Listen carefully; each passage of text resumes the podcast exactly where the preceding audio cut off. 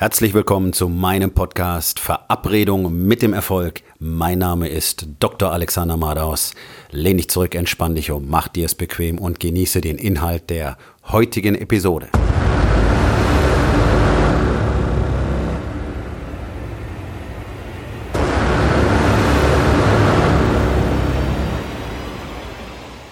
Die Qualität deiner Fragen entscheidet über die Qualität deiner Ergebnisse. Ich hatte die Möglichkeit, einen Artikel in einem sehr weit verteilten Newsletter zu schreiben. Und sowas ist immer eine tolle Chance, weil man einfach seinen Bekanntheitsgrad erhöhen kann. Und vor allen Dingen kann ich auf diese Art immer viele Menschen erreichen, viele neue Menschen erreichen mit der wichtigen Botschaft, die ich für sie habe. Nun, in diesem Artikel, der eigentlich als Beitrag von mir vereinbart war, sollte es um das Thema Gesundheit, Wichtigkeit von Fitness, guter Ernährung für Unternehmer gehen. Das ist eines der wichtigsten Themen für Unternehmer und Selbstständige und alle anderen Erfolgreichen und alle anderen Menschen überhaupt, weil so gut wie keiner sich darum kümmert. Und das ist einfach dumm. Ganz einfach. Wer nicht verstanden hat, dass er sich zuerst um seinen Körper und um seine Gesundheit kümmern muss, bevor er irgendetwas anderes tut, der hat das Leben an sich überhaupt nicht verstanden und ignoriert völlig die Fakten, nämlich dass alles andere sich einfach in Scheiße verwandelt, wenn deine Gesundheit nicht mehr funktioniert. Und deine Gesundheit wird ganz sicher irgendwann nicht mehr funktionieren, wenn du nicht dafür sorgst, dass dein Körper fit, stark, leistungsfähig und wirklich gut ernährt ist. Und mit gut ernährt meine ich nicht fett, sondern mit guten Lebensmitteln versorgt, die eine hohe Nährstoffdichte haben. Das ist ein eigenes Thema für ganze Seminare, weil die meisten Menschen sowas von keine Ahnung davon haben und es sie einfach auch nicht interessiert und sie deswegen keine Motivation haben, das zu tun.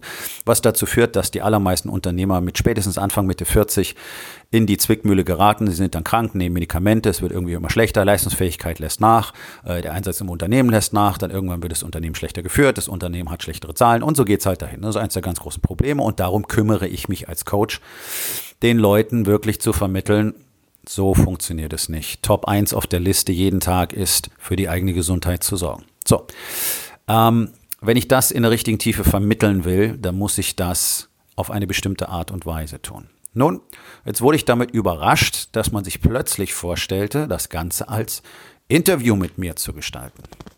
Und das habe ich abgelehnt, weil es nicht funktionieren kann. Denn ganz wichtig ist ja die Qualität der Fragen, die gestellt wird. Das heißt, wenn der, der das Interview mit mir führt, nicht mindestens genau die gleiche Erfahrung und Expertise in diesem Bereich hat, nämlich über 25 Jahre Erfahrung als Arzt und Coach im Bereich Ernährung, Stoffwechselerkrankungen und so weiter, mit den zusätzlichen Einsichten, die ich natürlich außerhalb dieser Laufbahn noch erworben habe, durch all das, was ich zusätzlich noch tue, dann kann er mir niemals die richtigen Fragen stellen, auf die ich dann die Antworten geben kann, die ich geben muss, um meine Information richtig zu übermitteln. Das ist völlig unmöglich. Das heißt, jemand, der ein Laie auf dem Gebiet ist oder nicht so viel Erfahrung hat, der kann mich unmöglich interviewen und dann auf einen guten Informationsgehalt hoffen. Es geht einfach nicht. Und dieses Phänomen betrifft uns alle jeden Tag. Und dieses Phänomen betrifft auch jeden Unternehmer, jeden Selbstständigen, alle einfach. Die Qualität der Fragen, die ich mir stelle, entscheidet über die Ergebnisse, die ich haben will. Denn wenn ich nicht in der Lage bin, die richtigen Fragen zu stellen, bin ich nicht in der Lage, die richtigen Antworten darauf zu finden. Klingt ein bisschen kompliziert, es ist eigentlich ganz einfach. Wenn ich mich nicht frage, wenn ich mich nicht frage, welche Abläufe im Unternehmen ich zuerst verbessern muss, damit ich am Ende dann zum Beispiel die Produktivität steigern kann, dann werde ich nicht in der Lage sein, dauerhaft oder auch nur vorübergehend die Produktivität zu steigern, weil ich einfach nicht weiß, welche Schritte erforderlich sind und welcher Schritt der nächste ist, der erforderlich ist. Denn das ist die Frage, die ganz am Anfang steht. Was ist der erste Schritt? In der Regel läuft es so, man hat eine Vorstellung, also wir geben aus 3% Umsatzsteigerung pro Jahr. So, dafür geben wir aus äh, Optimierung der Führungsstrukturen, ähm, Neubildung von Teams und zum Beispiel Optimierung der Marketingstrukturen. So, das sind alles so Allgemeinplätze, das ist wunderbar. Und dann fangen die ganzen kleinen Dämonen da an zu arbeiten und jeder macht so ein bisschen sein Ding und alle versuchen irgendwas Tolles auf die Beine zu stellen. Und in der Regel ist es ja so, dass sehr wenig dabei rauskommt. Es passiert zwar sehr viel Aktion, aber es scheitert häufig schon daran, dass das Ganze nicht richtig konstatiert ist. Weil eine der wichtigen Fragen, die man sich gestellt hat, die man sich nicht gestellt hat, nämlich die ist, wo läuft das Ganze zusammen? Wer behält den Überblick? So, dafür gibt es ja heutzutage sogenannte Projektmanager, die versuchen dann also diese ganzen Fäden in der Hand zu halten und da irgendwie ein Bild draus zu machen. Und auch die sind in der Regel völlig überfordert und die meisten Projekte laufen ja auch nicht besonders gut und produzieren auch häufig nicht das Outcome, das man äh, gewollt hätte, weil man eben nicht die entscheidenden Fragen gestellt hat, nämlich was ist denn genau das Outcome, das ich will? Und wie genau soll dieses Outcome produziert werden? Wer genau ist denn dafür zuständig? Wer genau behält die Führung in diesem Bereich? Warum soll diese Person die Leitung übernehmen? Das ist nämlich eine Frage, die wird sich ganz häufig nicht gestellt, sondern da wird einfach entschieden, ah ja, da ist noch einer frei oder der ist schon 20 Jahre dabei oder der müsste mal äh, befördert werden und dann sind solche Leute auf einmal in einer Position, auf die sie gar nicht gehören, weil sie die Kompetenz nicht besitzen oder die Leidenschaft nicht besitzen oder nicht in der Lage sind, im Team zu arbeiten oder, oder, oder. Das sind alles solche Fragen, die man stellen muss. Ist das der richtige Mann am richtigen Platz? Warum ist das der richtige Mann am richtigen Platz? Warum sollte das Team überhaupt neu strukturiert werden? Wie soll eine neue Marketingstrategie gezielt aussehen? Detailliert aussehen? Was gehört dazu? Was ist Step One? Und so weiter und so weiter und so weiter. Also, da sind in der Regel viel mehr Fragen zu beantworten, als gemeinhin beantwortet werden. Sondern üblicherweise ist es so, es wird so per Dekret eine Idee ausgegossen und dann müssen alle gucken, dass sie das irgendwie machen. Das ist überall das Gleiche. Das habe ich beim Militär erlebt. Das habe ich äh, als Selbstständiger erlebt. Das habe ich also als Subunternehmer. Das habe ich als Arzt erlebt. Da ist es ganz extrem. Gerade Chefärzte haben eine unglaublich äh, na, ich will schon sagen, royalistische Anmutung. Die kommen einfach rein, entscheiden wie Könige, hier, so wird's gemacht. Kein Mensch weiß wer, kein Mensch weiß, wo die Leute dafür herkommen sollen, weil es die einfach gar nicht gibt. Keiner weiß, wo man das Material dafür herkriegen soll, weil diese Kosten gar nicht eingeplant sind und so weiter und so weiter. Aber der Chef kommt rein und sagt, so machen wir das. Und dann müssen alle gucken, dass sie es machen. Und dann verfallen alle in wilde Panik, weil nämlich jeder Schiss hat, dass er nachher vom Chef angeschissen wird, weil es nicht funktioniert hat. Weil keiner die Traute hat zu sagen, hey, das wird so nicht funktionieren, das können wir nicht machen. Und so ist es Unternehmen ganz häufig auch. So, das Problem ist, dass die Führungsebene nicht die richtigen Fragen stellt. Dass die Führungsebene auch nicht den Mitarbeitern die richtigen Fragen stellt. Warum? Weil sie häufig die Antworten gar nicht wissen wollen. Die Antworten sind häufig aber wichtig, weil die Leute, die die Arbeit tatsächlich machen, häufig sehr viel besser beurteilen können, wie es am Schluss wirklich funktioniert. Ich habe ein ganz einfaches Beispiel. Ich habe nach meinem Abitur ein paar Monate in der chemischen Industrie gearbeitet. Dreischichtbetrieb im Akkord. Akkord heißt wirklich maximale Stückzahl pro Schicht. Das ist eine Schlagzahl, die ist so getimt, die kann man nicht mehr erhöhen. Wir waren jetzt zusätzlich an diese Schlagzahl gebunden, weil wir mit Maschinen gearbeitet haben, die über einen Timer gesteuert wurden. Das heißt, die Maschine konnte in einer Schicht genau achtmal laufen. Achtmal eine Stunde. Trotzdem kam immer wieder ein Ingenieur vorbei und hat gesagt, wir müssen mehr produzieren. Okay, wie soll das gehen? Wir haben achtmal eine Stunde, eine Schicht sind acht Stunden, das Ganze machen wir dreimal am Tag, 24 Schichten, 24 Stunden. Das gibt der Timer einer Maschine vor. Das war zur Produktionsqualität so notwendig. Also, was passiert dann? Und das ist ein schönes Beispiel für das, was in fast allen Unternehmen passiert, wenn so gehandelt wird der kommt rein, sagt, okay, wir müssen mehr Stückzahl produzieren. Alle haben genickt und wir haben einfach die Timer verstellt. Also wir haben überall zehn Minuten abgeknapst und so kriegt man am Schluss eine höhere Stückzahl raus. Mit einer schlechteren Fertigungsqualität, einfach weil chemische Prozesse Zeit brauchen. Wir haben diese chemischen Prozesse frühzeitig unterbrochen und haben dadurch angefangen, ein minderwertiges Produkt zu produzieren. Das ist am Schluss aber irgendwie gar keinem richtig aufgefallen. Vielleicht äh, dem äh, Endproduzenten, der mit den Fasern dann Bekleidungsstücke hergestellt hat, aber im Unternehmen hat es keinen interessiert. Und es wollte auch keiner wissen. Also auch diese entscheidende Frage hat sich niemand gestellt. Man hätte sich die Frage stellen müssen, wie können die in 24 Stunden plötzlich eine höhere Stückzahl produzieren, wenn der Timer auf eine Stunde eingestellt ist. Diese Frage hat sich keiner gestellt.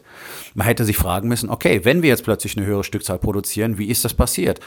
Was ist der Vorgang dahinter? Was ist das Endergebnis? Und dann wäre man drauf gekommen, okay, wir produzieren gerade minderwertige Ware. Und Überraschung, Überraschung, dieses Unternehmen ist auch, ich glaube, knapp zehn Jahre später pleite gegangen. Und ich nehme an, dass genau solche Prozesse unter anderem dazu geführt haben, weil sie nämlich immer wieder Probleme mit der Produktqualität hatten in den verschiedenen Sparten, die sie bedient haben. Das ist ein schönes Synonym für mich geworden. Fragen stellen, die richtigen Fragen stellen. Die Frage wäre gewesen, geht das überhaupt? In dem Fall wären wir hier schon am Ende der Geschichte angelangt, weil nein, geht nicht. Da müsst ihr mehr Maschinen hinstellen. Also, die Frage wäre gewesen, geht das mit dem existierenden Gerätepark? Nein, geht nicht. Also, was machen wir? Wir müssen mehr Geräte anschaffen. Und da muss man sich die Frage stellen, ist das überhaupt ähm, kosten, kostentechnisch sinnvoll, werden wir dementsprechend höhere Gewinne erwirtschaften und so weiter und so weiter. Also man sieht, die Qualität einer Frage triggert die Qualität der nächsten Fragen, wenn man in der Lage ist, wirklich ehrlich hinzuschauen und diese Fragen zu stellen. Das wollen aber viele gar nicht. Die wollen sich gar nicht die Arbeit machen und sie wollen auch die Wahrheit gar nicht wissen, sondern sie nutzen einfach ihren Status als Chef, als Vorarbeiter, als Manager, als Unternehmer, als Inhaber, geben einfach so etwas aus und die anderen müssen sich dann irgendwie drum kümmern. Und es ist ja so gang und gäbe, man will halt den Chef nicht verärgern, nicht wahr? So, und das ist das Gegenteil von Führungskultur. Und da sieht man sehr schön, wie das eine mit dem anderen zusammenhängt. Die richtigen Fragen zu stellen bedeutet nämlich auch ein Teil von Führungskultur. Wenn ich dann nämlich wirklich in der Lage bin, solche Fragen zu stellen und zu erkennen, okay, das, was ich von meinen Leuten will, das ist so nicht plausibel, das ist so nicht möglich und es wird dazu führen, dass die unter Umständen Dinge machen, die fürs Unternehmen nicht gut sind, weil ich sie dazu gezwungen habe, dann sieht man, welche Tragweite die Qualität von Fragen hat.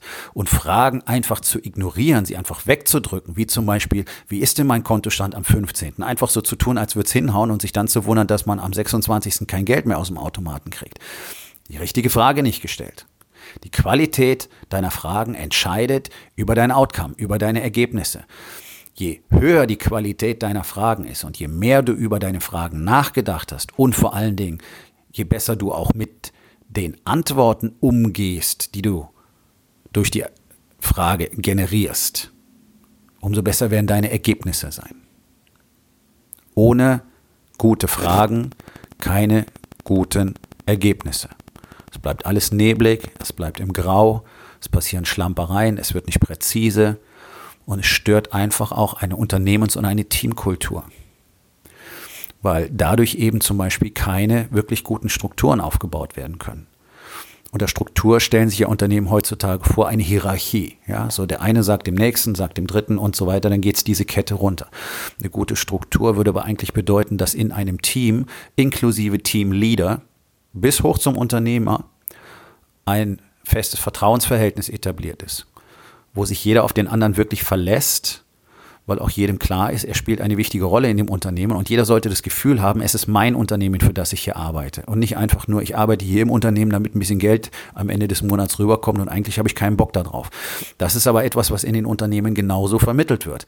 Hier, setz dich dahin, halt die Fresse, am Ende des Monats gibt Geld, sei zufrieden damit. Ansonsten machst du, was gesagt wird. Ganz, ganz, ganz, ganz selten. Und ich weiß, ganz, ganz viele von euch denken sich jetzt, na, ich habe eine super Teamkultur. Habt ihr nicht. Kann ich euch versprechen. Ich kenne so viele Unternehmen und ich kenne so viele Teams.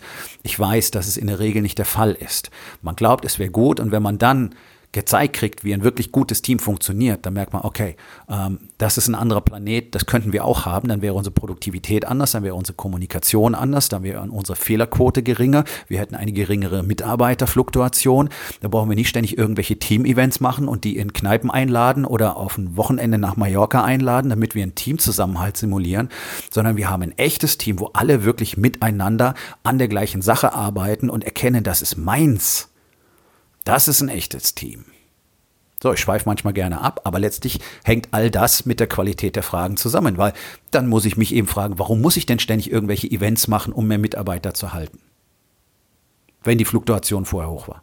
Warum habe ich denn keine Kultur, die dazu führt, dass die Leute unbedingt für mich und bei mir arbeiten wollen? Und zwar nicht, weil ich solche Sachen mache, sondern weil es so toll ist.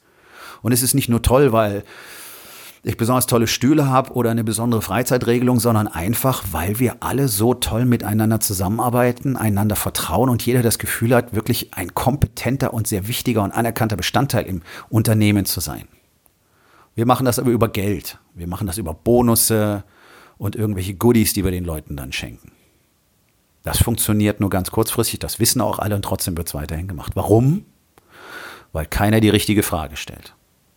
Und da sind wir schon wieder beim Thema. Die richtige Frage wäre nämlich, was muss ich denn wirklich tun, damit ich wirklich gute Teams aufbauen kann? Was muss ich denn wirklich tun, damit ich eine echte Teamkultur etablieren kann? Was sind die notwendigen Maßnahmen? Wie muss ich meine Leute wirklich behandeln? Wie muss ich dafür sorgen, dass die richtig ehrlich, aufrichtig und offen miteinander umgehen können, dass dort Vertrauen geschaffen wird? Das, liebe Freunde, tut nämlich kein Unternehmer. Ich persönlich kenne zwei oder drei und die sind in den USA und die machen dementsprechend auch mehrere hundert Millionen Dollar im Jahr. Das sind Freunde von mir. Und ansonsten kenne ich aus dem gesamten Coaching-Bereich, in dem ich jetzt schon wirklich lange unterwegs bin und viele kennengelernt und betreut habe und auch in meinem Bekannten- und Freundeskreis sehr, sehr viele Unternehmer habe mit hohen Umsätzen. Keinen weiteren. Das ist etwas, das wird nicht etabliert.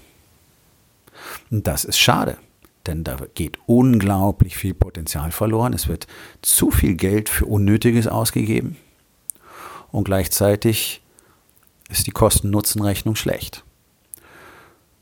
Die, die verstanden haben und die Frage gestellt haben, wo muss ich zuerst investieren, nämlich in mein, in mein menschliches Kapital, in meine Mitarbeiter. Ich muss in die Menschen, in ihren Wert investieren und sie wirklich als meinen wichtigsten Rohstoff anerkennen und ihnen auch dieses Gefühl geben, das sind die, die am erfolgreichsten sind, die am stabilsten laufen, die die geringste Mitarbeiterfluktuation haben, die geringste Fehlerquote haben.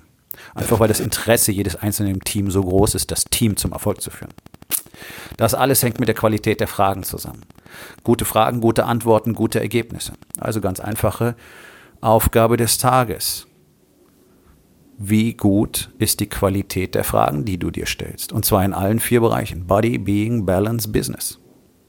Und was kannst du heute noch tun, um die Qualität deiner Fragen zu verbessern?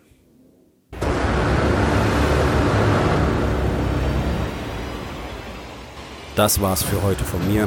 Vielen Dank, dass du meinem Podcast Verabredung mit dem Erfolg zugehört hast. Wenn er dir gefallen hat, abonniere meinen Kanal und hinterlass doch bitte eine Bewertung auf iTunes. Ich bin Dr. Alexander Madaus und ich wünsche euch allen noch einen schönen und produktiven Tag.